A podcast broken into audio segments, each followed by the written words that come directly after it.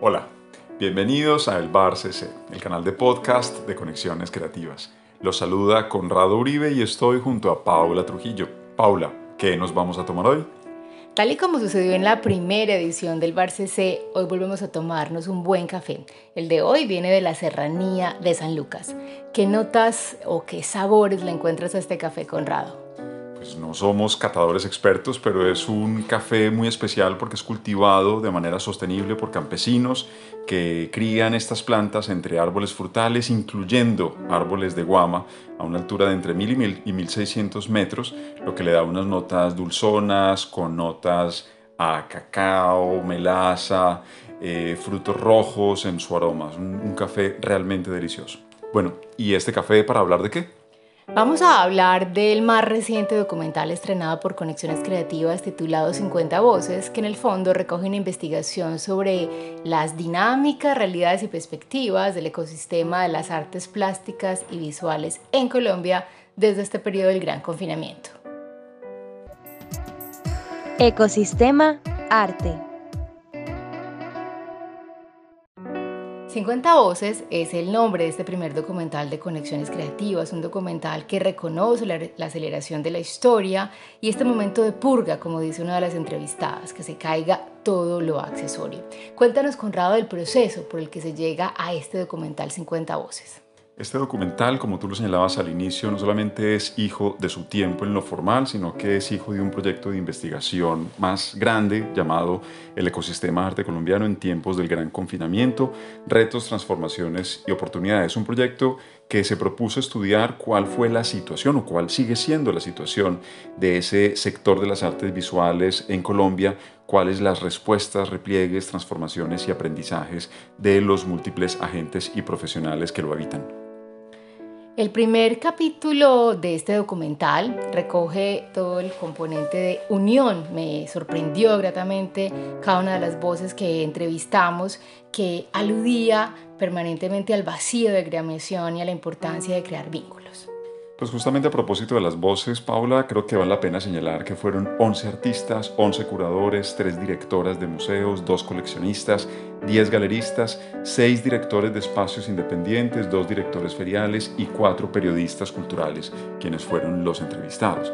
Y muchos de ellos, si no todos, señalaban cómo este periodo ha facilitado o ha, mm, nos, nos ha eh, permitido eh, crear vínculos en torno a distintos proyectos. Uno de los curadores entrevistados señalaba cómo al inicio esa posibilidad de articularse fue o se dio de una manera más expedita que en otras ocasiones, y esto es importante señalarlo porque este es un sector que ha sido históricamente bastante individualista.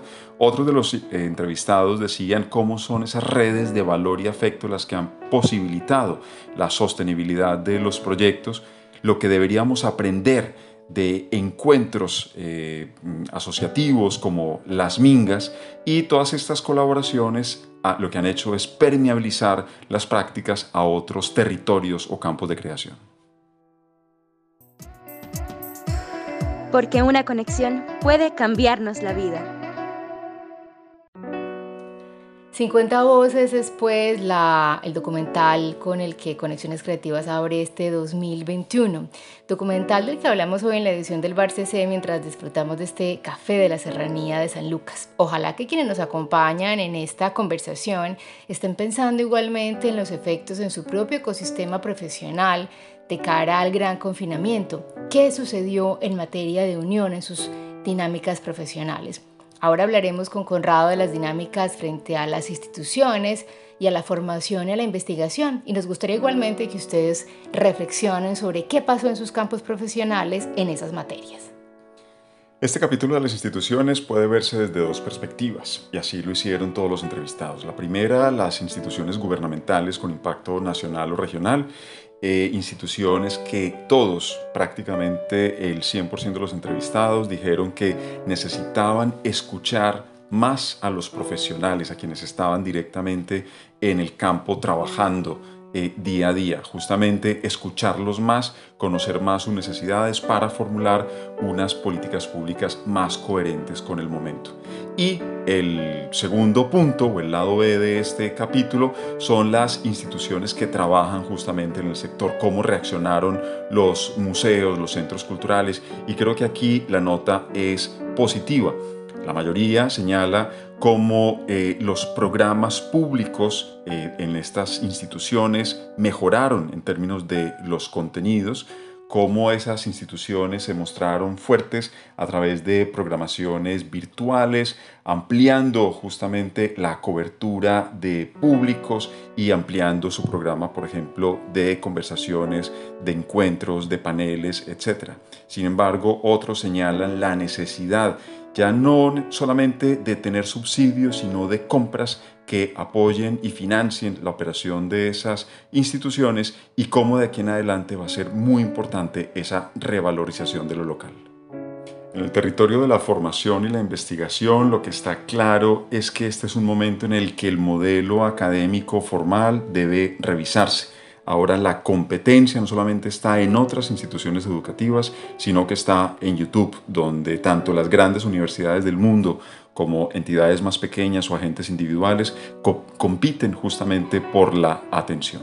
Pero fue un periodo, como señalado por investigadores y coleccionistas, que permitió la ordenación, la documentación y la clasificación del trabajo. Es más, que permitió el reciclaje de proyectos que estaban en el cajón y volverlos a sacar a la luz.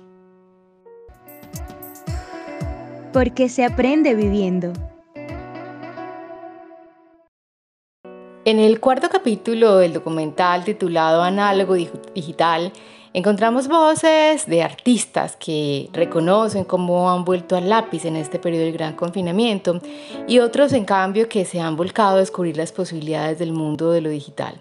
Quizás algunas de las reflexiones más interesantes que encontramos en este componente del documental son aquellas que reconocen que lo digital no es un canal de lo presencial, y que debemos reconocer que nuestras galerías, nuestros espacios independientes, nuestros festivales o ferias son proyectos locales, pero que hoy más que nunca tienen un alcance global. Junto a esas ideas que mencionas, Paula, quizás valga la pena subrayar casos específicos puestos en valor por los entrevistados, como el de APP o Atendidos por su propietario, una plataforma de venta de arte online llevada por artistas, o de voz a voz, un proyecto de creación y circulación liderado por el Museo de Arte Moderno de Bogotá, las subastas del espacio Odeón en Bogotá y cómo repercutieron en una comunidad de creativos, la calidad ya mencionada de los foros feriales, la programación virtual de museos como el de Arte Moderno de Medellín y el Museo de Antioquia, proyectos de intervención tanto virtual como en lo físico, de intervención urbana como el de la nueva banda de La Terraza, proyectos editoriales como el de La Ración o la nueva programación, los nuevos despliegues y el nuevo concepto de residencias instalado por la galería SGR.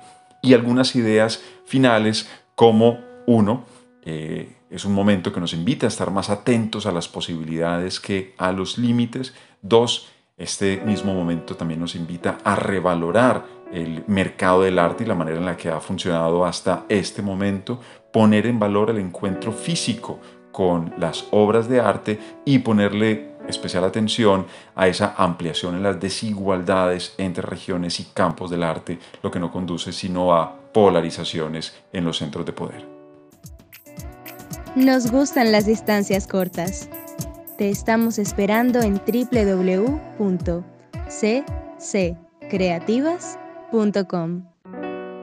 ¿Qué ha pasado con sus proyectos y con los ecosistemas creativos y culturales de los que hacen parte? ¿Cómo han vivido este periodo de gran confinamiento? ¿Qué aprendizajes o vivencias se han dado en los temas que les hemos mencionado hoy, como el de la unión, el de la institucionalidad, el de la documentación e investigación y en esa relación de lo análogo y lo virtual? El documental Justamente 50 Voces termina con el capítulo titulado ¿Y ahora qué? Es la pregunta que todos nos estamos haciendo. Y de ese momento extractaría dos frases muy potentes. Una de ellas pronunciada por dos periodistas que entrevistamos para este documental. que hicieron una reflexión bellísima sobre cómo la cultura nos ha cuidado en este periodo de pandemia. Y la gran pregunta entonces es, ¿y nosotros qué haremos para cuidar de la cultura? Y la segunda frase con la que cerraría es la que pronunció el artista Nicolás París cuando dijo con muchísima eh, potencia que el aprendizaje es la única red social sostenible. Con esto nos despedimos de esta edición del Bar CC en la que hemos disfrutado de un buen café de los caficultores del Caribe. Hasta pronto, nos veremos en una nueva sesión del Bar CC porque una conexión puede cambiarnos la vida.